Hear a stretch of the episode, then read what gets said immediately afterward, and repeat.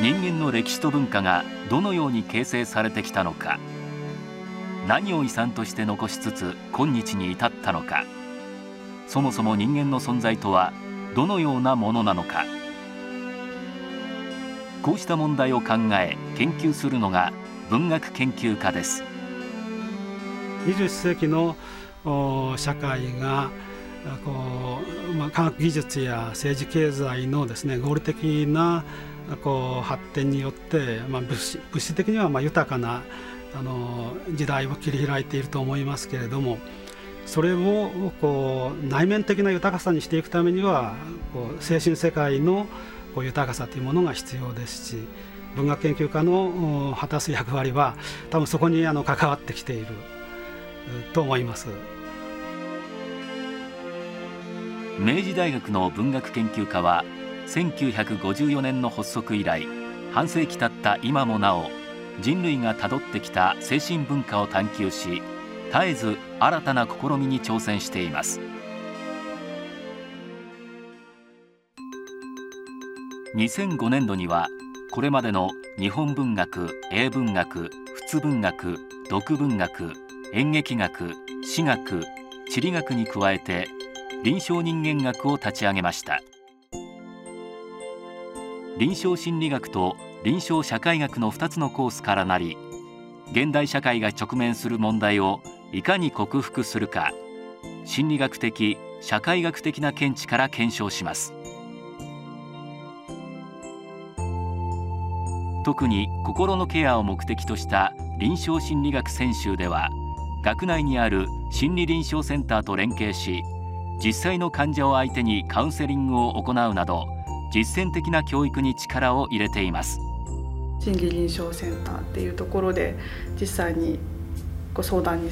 来られた方とお会いしてお話をしたりだとかあとはその外部の方で、えーとまあ、クリニックなどに行ったりとかしてそういったところでこうすごく実践的な勉強をさせてもらえるいろいろ検査も実際に取らせていただいたりとかするのでそれがやっぱり学部とは全然違うなというふうに感じています。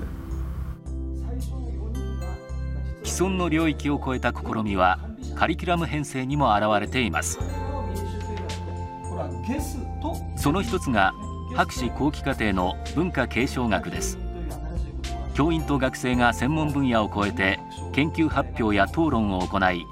広い視野から専門分野を見直すと同時に新たな研究領域の開拓を目指すというものです。実習を重視したカリキュラムも明治大学ならではの特色です。例えば地理学や地学の分野ではフィールドワークの時に大学院生が学部の学生を指導できるレベルまでトレーニングを積んでいます。見ればわかる臨床人間学専攻でも原点高徳にフィールドワークを組み合わせながら研究を進めています。学内にある心理臨床センターのみならず地域問題に直面する各地の現場を訪ね実習や調査を行っています。飛び込んでいくことに対してそのそこでいろいろ考えたりあの悩んだりとか大変だなと思うこととかたくさんあると思いますのでそれがその2年間の中で大きなその自分自身の成長になるんじゃないかなと思います少人数教育をモットーに文学や史学を総合的に学び海外の研究者や院生との交流を通して新しい課題に挑戦するなどさまざまな改革に取り組んでいます。まあ、若いあの学生諸君にはですねそういうまあ鋭い問題意識とそれからまあ柔軟な発想でですねこれまでの研究を更新するようなですねそういう意気込みで、えー、大学にですね来てもらいたいと、まあ、そんなふうに思っています。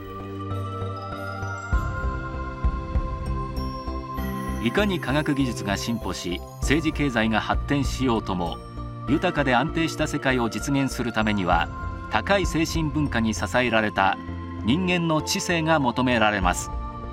明治大学文学研究科は社会に貢献する人材の育成を目指しているのです。